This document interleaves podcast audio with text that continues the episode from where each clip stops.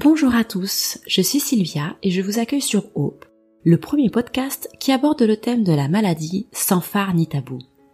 Ici, vous entendrez des femmes et des hommes vous parler de leur quotidien chamboulé par l'arrivée de la maladie. Sincères et forts de leur expérience, ils vous raconteront tout, leurs peurs et leurs coups de blues, mais aussi les petits riens et les grands projets qui leur ont redonné le sourire. Des témoignages décomplexés et empreints de vérité qui font du bien quand ça va mal. Bienvenue chez O, le podcast de Médicite.fr qui vous retrace le parcours peu ordinaire de patients extraordinaires. Le cancer de la peau est l'un des cancers les plus fréquents. Il en existe deux grands types, les carcinomes et les mélanomes qui sont plus agressifs. Le principal facteur de risque est l'exposition au soleil. Le mélanome peut survenir à n'importe quel endroit du corps. Les symptômes du mélanome sont une modification d'un grain de beauté, de par sa couleur, sa taille, son contour irrégulier, des saignements au niveau d'un grain de beauté ou encore une lésion noire sur la peau ou sur une muqueuse. Alors pour en parler avec nous, j'ai le plaisir aujourd'hui d'accueillir euh, Chloé. Bonjour Chloé. Euh, tu as 38 ans et tu as été diagnostiquée d'un mélanome. Alors explique-nous un petit peu euh, quels ont été pour ta part les symptômes qui t'ont amené à ce diagnostic? Alors, il n'y a pas eu de symptômes particuliers, si ce n'est que bah, j'étais constellée de, grains de beauté. Et, euh, un jour, euh, je me suis aperçue euh, bah, qu'il y en avait un qui s'était un petit peu modifié et je le trouvais pas beau. Alors, je me suis dit, bon, je vais, aller voir un, un, dermato quand même, parce que mhm. il était un petit peu différent des autres. Mais à l'époque, c'était en 2014 et on n'avait pas encore euh, toute la prévention qu'on a aujourd'hui sur, euh, sur cette maladie. Mhm. Et euh, c'est vraiment un peu par instinct que je me suis dit, bon, je vais quand même aller consulter parce que il me paraît un petit peu bizarre. Et j'ai consulté un premier dermatologue de, de ville qui n'était pas spécialisé dans ce domaine et qui m'a orienté vers un de ses confrères qui lui m'a dit c'est vrai que c'est pas très beau donc on va on va l'enlever euh, donc une semaine après, euh, on, a, on a pratiqué une exérèse. Voilà. Donc euh, pas de symptômes particuliers, mais disons que le mélanome, il, au, moins il se voit. Donc disons que quand on est un peu éduqué à ça, on mm. peut, on peut s'en apercevoir. Voilà. D'accord. Et du coup, on a fait des examens de ce grain de beauté? Oui, tout à fait. Alors, en fait, une semaine après, donc, je me le suis fait enlever en clinique. Euh, une semaine après, euh, j'ai reçu euh, un appel. donc ça s'est fait par, par conversation téléphonique et la personne a pas du tout été alarmiste. Elle m'a juste mhm. dit bah voilà, les retours d'anapath ne sont pas très bons. vous avez un, ce qui s'appelle un mélanome. il n'est pas très profond, mais il mesure quand même 1,1 mm de profondeur. Et donc pour cette raison, j'aimerais vous orienter vers, vers un service de dermatologie euh, spécialisée euh, dans, dans ce dans ce type de cancer. Je crois même qu'elle n'a pas dit le mot cancer, mais euh, voilà. Et donc j'ai été à, l'hôpital pour une, une, exérèse un peu plus un peu plus large. Voilà, par, par, précaution, par principe de précaution. Donc elle n'a pas du tout été alarmiste dans son mm. diagnostic. donc voilà, ça, ça s'est plutôt bien passé. Même si c'était par téléphone, ça s'est quand même plutôt bien passé. J'ai pas été, j'ai pas eu peur en fait sur le moment. Je me suis pas rendu compte Enfin voilà, mm. je ne me suis pas rendu compte de ce que c'était sur le moment. Pour toi, ça paraissait encore bénin. Tu allais juste faire un contrôle, euh, voilà, et c'est terminé là. Oui, voilà, c'est ça. Euh, après, ça a été une autre histoire quand je suis arrivée au service de dermatologie, parce que là, pour le coup, euh, j'ai eu en face de moi des spécialistes. Et, donc, on, m'a parlé de ganglions sentinelles, de faire une scintigraphie, de, enfin voilà. Et, et, là, par contre, bah, sur le moment, j'ai même refusé parce que on, on, m'a pas bien expliqué. Euh, aujourd'hui, euh, c'est vrai que j'étais quand même très jeune. Mmh. Euh, on, on m'a pas, bien expliqué tout, tout, tout, ce que ça allait engendrer, peut-être, possiblement, plus tard. Donc, euh, je suis allée à l'hôpital. Euh, on m'a fait donc une exérèse. Moi, c'était sur le mollet, donc euh, j'avais cette chance-là qu'on pouvait faire une, belle recoupe. Donc, on m'a coupé mm. un bout hein. Et puis, quand on m'a proposé de faire cette, cette scintigraphie, j'ai refusé. De toute façon, il n'y avait pas de traitement à l'époque. C'était juste l'exérèse, le traitement. Et, et on m'a demandé de, de revenir de manière semestrielle pour me faire des échographies ganglionnaires. Et donc, j'ai eu un suivi pendant cinq ans. Voilà. D'accord. Là, ça a été la première étape. Et ensuite, que s'est-il passé? Alors, j'ai été, euh, j'ai été tranquille euh, bah, pendant ces cinq ans. Hein, et puis, euh, manque de chance, la sixième année, alors que je n'avais plus de suivi, j'ai eu une, une récidive ganglionnaire. Donc, ça veut dire que le mélanome avait métastasé. là encore, c'est moi qui m'en suis aperçue. Euh, j'avais un, un, petit renflement au niveau de au niveau de l'aine. Et là, par contre, pour le coup, euh, tout de suite, euh, je me suis rappelé de, euh, de ce grain de beauté qui s'est mm. trouvé sur la même jambe un peu plus bas, et je me suis dit mince. C'est ça. Et, et c'est vrai que tout mon entourage me disait mais non, ça n'est rien. Et, et, et vraiment, hein, j'ai eu ce sentiment que, euh, que c'était revenu. Donc du coup, j'ai appelé l'hôpital euh, qui m'a euh, tout de suite répondu, voilà, ils m'ont tout de suite dit venez, on va, on va regarder. Donc j'ai passé un scanner. Et effectivement, bon, pour eux, il n'y avait pas forcément de doute, mais il, fallait opérer pour, pour, pour voir si c'était effectivement ça et enlever la chaîne ganglionnaire. Et, et là, je l'ai très très mal vécu parce qu'entre le moment où j'ai eu ce scanner et l'opération, mmh. c'est peut-être passé trois semaines hein, parce qu'on ne prévoit pas une opération comme ça. voilà. Et là, par contre, les trois semaines, ça a été vraiment l'enfer pour moi parce que je me suis dit, voilà, ça a métastasé. Maintenant, c'est plus sur la peau, mais c'est dans mm. un ganglion. En plus, je me suis amusée à aller voir des sites internet euh, ah et, il fallait absolument pas. Enfin voilà, c'est la chose à ne pas faire du tout mm. parce que c'est ça rend quand même très très anxiogène. Et voilà, donc euh, là là, ça a été très très difficile. Et puis, euh, la première opération a eu lieu. Euh, effectivement, euh, c'était c'était une récidive. Euh, encore à l'époque, il n'y avait pas de traitement, donc euh, j'ai été mise dans un protocole euh, qui n'a qui n'a pas marché pour moi. J'ai eu une deuxième opération, puis une troisième. Donc en fait, ça a été un, ça a été très agressif. Disons que la mm. récidive. Euh, le, le, ce cancer de la peau, il m'a laissé tranquille six ans, et après, en l'espace d'un an, j'ai eu trois opérations. Enfin, c'était insupportable. C'était mm. même euh, voilà, j'étais complètement ahurie, quoi. Et puis tout mon entourage était, euh, était un peu. Euh, oui, tu t'y attendais pas, surtout quand tu vois comment ça s'était passé au départ. Et ah là, c'est vraiment là, complètement l'opposé. J'imagine. cette, cette, cette, petite chose, euh, quelque part, à six, on, on m'avait fait une reprise pour 0,01 mm hein, quand même. Donc euh, c'était euh, c'était un peu, euh, bah voilà, c'est la vie, c'est comme ça, c'est pour le coup. Euh, donc et là, la chance que j'ai eue, c'est qu'il y a eu un, un, protocole qui venait de je ne sais plus du reste, mais c'était une, une thérapie ciblée que j'ai qu'on m'a proposée euh, je l'ai prise parce que de toute façon, j'avais pas trop le choix parce qu'on ne pouvait plus opérer. Donc j'étais mhm. arrivée à un stade où, euh, de toute façon, euh, je peux pas dire que c'était terminé, mais bon, euh, voilà. Il y a eu trouvé une autre solution. J'ai trouvé une autre solution. Et, et ils m'ont proposé ce protocole et c'était une, ce qu'on appelle une thérapie ciblée mhm. aujourd'hui parce que mon, mon mélanome avait une mutation spécifique. Et euh, cette thérapie ciblée euh, a été un peu miraculeuse pour moi parce qu'au bout de, au bout de trois mois, j'ai eu une rémission complète, euh, une rémission complète. Voilà. Donc euh, c'était, euh, il fallait, c'est une thérapie quotidienne, donc mhm. c'était une comprimée par jour. Et c'est une thérapie que j'ai pris pendant quasiment six ans. Voilà, bien que la rémission a été observée au, bout de trois mois. Voilà, donc à titre préventif. Il faut savoir que c'était une maladie qui avait, encore une fois, il n'y avait pas de traitement, euh, mm. c'était très compliqué. Hein, euh, et, et, là, ça, ça, commençait à peine les, thérapies ciblées. Donc, euh, comme ils n'avaient pas beaucoup de recul par rapport à, à, la maladie, euh, ils m'ont dit bon ben voilà, euh, c'est une thérapie que vous allez prendre limite ad vitam quoi. Hein. On, ne va pas l'arrêter et vous allez la prendre toute votre vie. D'accord. Donc j'imagine que ça a dû avoir un impact sur euh, sur ton quotidien ou, et même sur ta vie professionnelle. Hein. Eh oui, euh, ça c'est le moins qu'on puisse dire. C'était euh, ça a été assez difficile.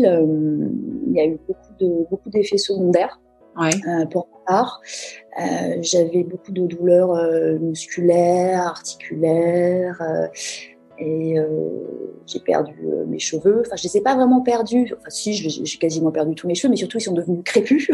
Donc c'était quand même assez. Euh, Alors que tu as les cheveux très lisses, c'est étonnant. Ouais, j'ai les cheveux quand même assez lisses. Donc c'est vrai que j'arrivais plus à me reconnaître dans le miroir. Je n'arrivais pas à, me regarder. Mm. C'était vraiment difficile.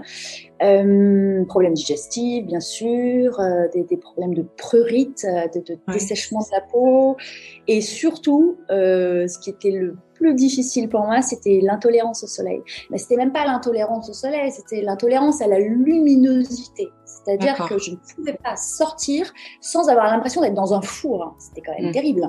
Donc, euh, c'était les ombrelles, les manches longues, des fois mm. les gants, la crème c'était toute une logistique et, j'en arrivais à ne pas sortir de chez moi avant la fin de journée, tellement j'avais peur de, ça, quoi. Donc, euh, donc voilà. Et l'été, c'est compliqué, hein. Ah, ah, mais c'est mais, mais c'est même pas le soleil, c'est la luminosité. Donc là, vous, vous rendez compte quand même que quand vous supportez pas la lumière du mm. jour, c'est terrible. Quoi. On a on n'a pas l'impression de pouvoir vivre une vie normale. C'est très difficile. Euh, donc voilà. Et, euh, et puis il fallait que je sois à jeun pour les prises de médicaments. Donc euh, il fallait que je sois quand même 6 heures à jeun dans ma journée. Moi qui aimais bien prendre un goûter à 17 heures, c'était pas possible. Quoi. Donc ça a été quand même voilà. pour le coup, ça a dû modifier mon quotidien de manière assez, assez drastique. Et puis professionnellement, évidemment, euh, moi j'avais un travail euh, qui me prenait beaucoup de temps parce que j'étais auditeur à l'époque, donc c'était un voyage, beaucoup, beaucoup de travail.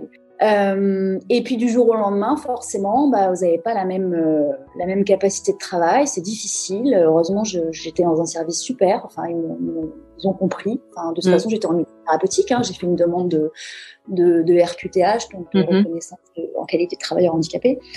Euh, mais à l'époque, euh, j'ai quand même demandé un reclassement au bout d'un moment parce que je pouvais plus, euh, je pouvais plus faire mon travail, enfin, je pouvais plus assumer quoi. Et, et même dans un, dans un grand groupe où il y aurait eu cette possibilité de reclassement, bon bah ça ne s'est pas fait.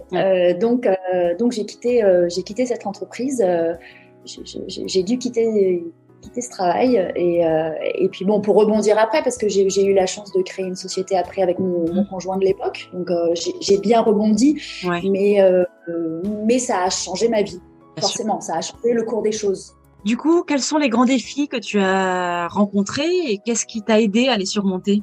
Alors, euh, les grands défis, euh, je pense que c'est, euh, on n'arrête pas de le dire, c'est un, un, peu idiot, mais c'est, c'est, de garder confiance, enfin de, de ne pas avoir peur, de, de, pas trop se laisser, euh, ouais, ne, avoir confiance euh, aussi euh, en la vie et puis dans les traitements. Je, pense que c'est important. C'est pas évident parce que tu disais que c'était nouveau, c'est un protocole qui venait d'être mis en place, donc j'imagine que ça doit pas être facile de garder espoir c'était très difficile, très difficile. Mais en même temps, là, ça dépend aussi de la qualité du service qui vous suit. Euh, moi, j'ai eu la chance d'avoir une, une, dermatologue qui avait à peu près mon âge. Euh, et, euh, et c'est vrai, quand elle m'a proposé ce traitement, elle me voyait tellement tellement flippée, hein, pardon du terme, mais c'était, j'étais, tellement, je me disais c'est fini, c'est terminé, je, je, je, vais mourir. Qu'elle m'a dit, mais vous savez, il euh, y, a très peu de gens qui le prennent ce traitement, mais euh, il marche, hein, il marche. Hein. je pense qu'elle elle essayait elle aussi de me, de me rassurer euh, mm. comme elle pouvait, parce que c'était vraiment et, et, je la remercie pour ça, parce que mm. je pense que si elle n'avait pas, elle était aussi positive, peut-être que moi, je me serais dit oh là là, si elle m'avait mm. donné des statistiques directement de, de, de, de, la survie de stress de de ce traitement. Je les ai su après et heureusement. Je pense que j'étais persuadée que ça allait marcher. Mais vraiment, j'avais mm. cette intime conviction que ça allait marcher et je pense que mm. c'est super important. Mm. On le dit, on le dit souvent, mais le, le, mental, ça, joue. Ça joue. Euh, ça joue énormément. Donc, euh, je, je, pense que ce défi-là, c'était euh, tous les matins, même si c'était difficile, même si j'avais mal, même si je me disais, tu te lèves à telle heure, tu fais au moins une ou deux choses dans ta journée, même si tu es au ralenti, une ou deux choses qui te fait plaisir, qui t'apportent du plaisir. Et, et je pense que c'est ça le défi aussi, c'est d'essayer de garder une vie euh, un peu normale, le plus normal possible. Euh, et, pareil, j'avais à cœur que la maladie ne se voit pas. Donc, euh, je me préparais tous les matins. Je, me suis jamais, je, me suis, je me suis, je suis jamais restée immobile chez moi mm. en pyjama toute la journée. J'avais vraiment à cœur que cette maladie ne me définisse pas. Je me disais, mm. c'est un mauvais moment à passer, mais ça va passer. Il y aura un après. Absolument. C'était, c'était vital. C'était vraiment vital pour moi. Euh, et puis il y a eu le défi aussi de, de, de sauver un peu mon couple aussi. Enfin, que, que ça, bon, ça n'empiète pas. Euh, mais voilà, c'est, ça a été difficile parce que moi j'ai eu une récidive deux semaines après mon mariage. Donc, euh, tant vous dire que c'est, euh, c'est pas simple. J'avais envie d'avoir des enfants. le deuil de, ça aussi, parce que on m'avait dit, enfin, normalement, c'est un traitement que j'aurais dû prendre toute ma vie. C'est moi qui, c'est moi qui ai choisi de l'arrêter. Euh, donc c'était aussi un défi, une décision personnelle. Bon, le personnel hospitalier n'était pas contre, hein. enfin, mm. euh, sinon euh, je, je, voilà. Mais mais voilà, c'est ça a été mon choix euh, et, et, je le regrette pas. Mais mais c'était aussi pour me donner peut-être la possibilité plus tard d'avoir des enfants parce que mm-hmm. c'était difficile à vivre. D'accord. au quotidien. Ouais. Euh, donc voilà, les défis, euh, voilà, le, le, le, il y en a beaucoup. Hein, c'est de, c'est de réussir à, avoir un quotidien euh, le plus normal possible. Hmm. Et est-ce que, est-ce que tu as euh, des gens qui t'ont entouré à ce moment-là, qui t'ont aidé à surmonter tous ces défis? Euh, alors bien sûr, il y a eu ma famille qui est très, très, présent, et puis il y a eu aussi une, association qui est une super association qui s'appelle Vaincre le mélanome, mm-hmm. Euh, qui m'a qui m'a pas mal aidé dans le sens où euh, c'est une association qui est reconnue. Euh, donc du coup, ils ont un, un, discours qui est moins alarmiste que que tout ce qu'on peut trouver sur sur des sites ou sur des choses qui ne sont pas je dirais en, en, lien avec des experts au quotidien. donc ils ont des, des, des, des, articles et des études euh, qui sont euh, agréés, en tout cas euh, qui viennent directement des, experts euh, du, du, milieu médical. Donc, donc une très bonne chose. Et puis aussi, ils nous mettent en lien avec euh, d'autres patients euh, parce qu'ils ont beaucoup de projets participatifs. Et ça, je trouve ça, je trouve ça génial parce que ça, ça peut nous permettre aussi d'améliorer la relation qu'on peut avoir avec les laboratoires et puis avec le personnel hospitalier aussi. Ça, ça améliore un petit peu euh, l'accompagnement que, mm-hmm. peuvent avoir les patients. Et ils font aussi beaucoup de prévention et, et la personne qui s'en occupe est, est quelqu'un de formidable. Donc du coup, ça a été aussi euh, un, beau soutien, mais euh, la famille, les amis, euh, c'est important aussi. Et puis ah. moi, j'étais suivie par, par, par quelqu'un. Enfin, j'ai voulu me faire suivre. Par un psy. Quoi. Enfin, je trouvais ça mmh. important de ne pas faire porter tout le poids de cette maladie, parce que c'est difficile mmh. pour les accompagner aussi, on le dit pas assez, mmh. c'est très, très difficile. Donc, c'est si j'avais aussi un conseil à donner, ce serait d'avoir un complément et, d'avoir un suivi psychologique à côté. C'est sûr. C'est vrai que le, travail des associations, tu en parlais, est important. Ça permet aussi peut-être de trouver des gens qui vivent la même chose que toi. Parce que même si la famille est en soutien, peut-être que bah, tant qu'on ne le vit pas, c'est pour ça aussi qu'on veut partager le, ton témoignage, c'est que tant qu'on ne le vit pas, on ne sait pas vraiment ce que c'est. Alors que euh, quand on, on, trouve des personnes qui vivent la même chose, ça, aide aussi mm. peut-être. Euh, on se dit bah finalement je suis pas toute seule à ressentir ça. Euh, c'est important. Euh, c'est important. C'est très important. Donc euh, j'ai rencontré des gens super et, et, non non ça fait c'est chouette et puis ces projets participatifs c'est quand même agréable parce qu'on vous donne la parole et on, vous, on vous demande pareil est-ce que comment vous avez vécu la maladie qu'est-ce qui aurait pu être amélioré dans votre parcours de soins mmh. c'est je trouve ça je trouve ça intelligent et puis ça, ça permet aussi de faire de la une, prévention plus intelligente plus intelligible mmh. aussi pour pour le grand public parce que encore une fois le cancer de la peau mine de rien c'est c'est le, le seul cancer qui se voit. Enfin, faut quand même pas oublier qu'à la base, c'est c'est un grain de beauté. Moi, je veux dire, c'est à la portée de tout le monde de, de, de se regarder, de, euh, de le détecter soi-même. Et on, et on, sait que, que plus on le détecte tôt, euh, ben, plus, plus le prognostic sera bon. Donc euh, c'est quand même très important de, de faire de bons outils de communication à destination de la prévention. Et ça, c'est une association qui, qui le fait très très bien. Donc ils font de la prévention partout en France, c'est sûr. Toi aujourd'hui, comment tu vas? Donc tu as arrêté ton traitement, tu vas bien? Ouais, ça va super bien. J'ai arrêté mon traitement en 2000, en 2016, donc ça y est, je suis toujours suivie quand même très étroitement. Encore une fois, euh, la récidive, elle a été tellement fulgurante, et puis je suis quand même jeune, hein, j'ai pas 40 ans, donc euh, je, suis suivie euh, de manière semestrielle, un peu comme le lait sur le feu. mais, mais non, non, ça va, ça va très bien, j'ai plein de projets, et c'est chouette. bah justement, parle-nous-en un petit peu, quels sont tes projets actuellement? Ah là là. Alors euh, en ce moment, euh, bah, jusqu'à jusqu'à aujourd'hui, euh, donc j'étais dans cette, j'avais créé une société de production donc avec avec mon, mon, conjoint, hein, qui n'est plus mon conjoint, bon, on mmh. s'entend très très bien. Et je faisais, j'ai une passion pour le pour le théâtre, donc du coup j'écrivais pas mal et puis j'ai produit une mmh pièce de théâtre. Et, et là, depuis le, le, cette rentrée, j'ai je suis en en formation universitaire et, euh, et j'ai le projet de faire des accompagnements professionnels pour des personnes qui euh, ont vécu la même chose que moi. Donc euh, pour euh, des personnes qui ont eu un, problème de santé qui les a amenés à, à modifier leur parcours de vie et à, et à devoir ou à vouloir trouver une, une autre voie professionnelle. Donc c'est pour être consultante en évolution professionnelle et en bilan de compétences. Voilà, donc ça, ça, fait, ça fait sens tout ça.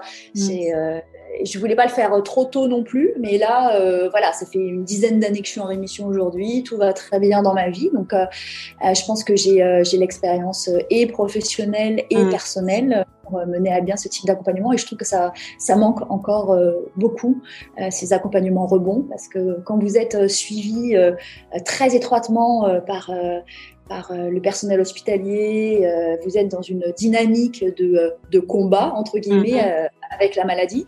Et puis une fois que tout ça s'arrête, une fois que la rémission est prononcée, on vous dit bah tout va très bien, ça y est, vous pouvez reprendre votre vie normalement.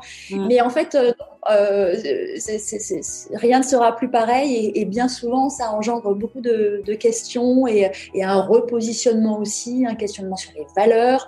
et ça, c'est quelque chose de très intéressant et, euh, et j'aimerais beaucoup faire ces accompagnements là. C'est super. Donc c'est un beau projet. Oui, effectivement, c'est un très très beau projet. J'ai l'impression quelque part que hum, c'est un peu grâce à la maladie, tu as la possibilité de donner aux autres. C'est c'est super. Ça, ça, ça, change beaucoup de choses la maladie. Euh, je le dis et, et, ça paraît toujours un peu fou, mais euh, ces années, elles ont été très difficiles, vraiment. Hein, mais elles ont eu cette, euh, cette chose positive que on, fait des choses qu'on n'aurait peut-être pas fait quand, on, quand, on, quand on a cette, cette urgence, mm. en, quelque sorte, de se dire oh, finalement, la vie ne tient qu'à un fil, j'ai la chance. C'est durable. Mm. c'est un peu idiot de le dire comme ça, mais euh, c'est euh, c'est bon, bah voilà, il, me reste, si ça se trouve, il me reste que quelques mois. Alors moi, j'ai fait une école de théâtre, euh, j'ai mis à écrire. J'ai fait plein de choses dont, dont j'avais peut-être peur. Euh, et en fait, toutes les barrières tombent. Euh, vous dites à, à, tous les gens que, que, que, vous côtoyez que vous les aimez. Vous, vous êtes beaucoup plus ouvert à, à, à la vie et, et, à toutes ces choses-là. Et, et, quelque part, ça, a été des années aussi fabuleuses et, euh, et j'en sors vraiment transformée. Et, et, et c'est pas un mal quelque part. Donc, euh, c'est un mal pour un bien. Je pense que c'est ça aussi la résilience. C'est oui, de de, de de, cette maladie, de ce qui vous arrive, quelque chose de positif et d'en tirer du positif. Et ça, c'est très important aussi. Oui, c'est vrai, c'est important. C'est ce qui permet d'aller de l'avant. Et c'est vrai que du coup, euh, tu oses des choses que tu n'aurais peut-être pas faites parce qu'après tout, tu n'as plus rien à perdre. Donc, euh, tu y vas, quoi. C'est chouette, ça. Je n'avais plus rien à perdre. Donc, ouais, euh, ouais, ouais c'est très chouette. Ouais. Est-ce que tu aurais euh, un ou peut-être plusieurs conseils à donner aux auditeurs qui nous écoutent? On l'a déjà dit, en fait, on reprend un petit peu tout ce qu'on a dit, euh, ce serait d'être bien entouré. Je pense que c'est important, euh, justement, de, euh, bah, de se rapprocher d'associations qui sont légitimes sur le sujet pour pas se perdre dans pour pas se perdre dans, dans, dans des forums ou, ou, avec des personnes qui seraient très pessimistes et, mmh. qui, et, qui, et qui nous voilà qui qui, qui... qui nous aident pas à aller de l'avant nous aident pas à aller de l'avant. Euh, c'est pas simple quand même. Donc euh, voilà, donc de se rapprocher vraiment de, de, de gens compétents euh, dans ce domaine, euh, et puis de, de, de, se faire aider parallèlement aussi.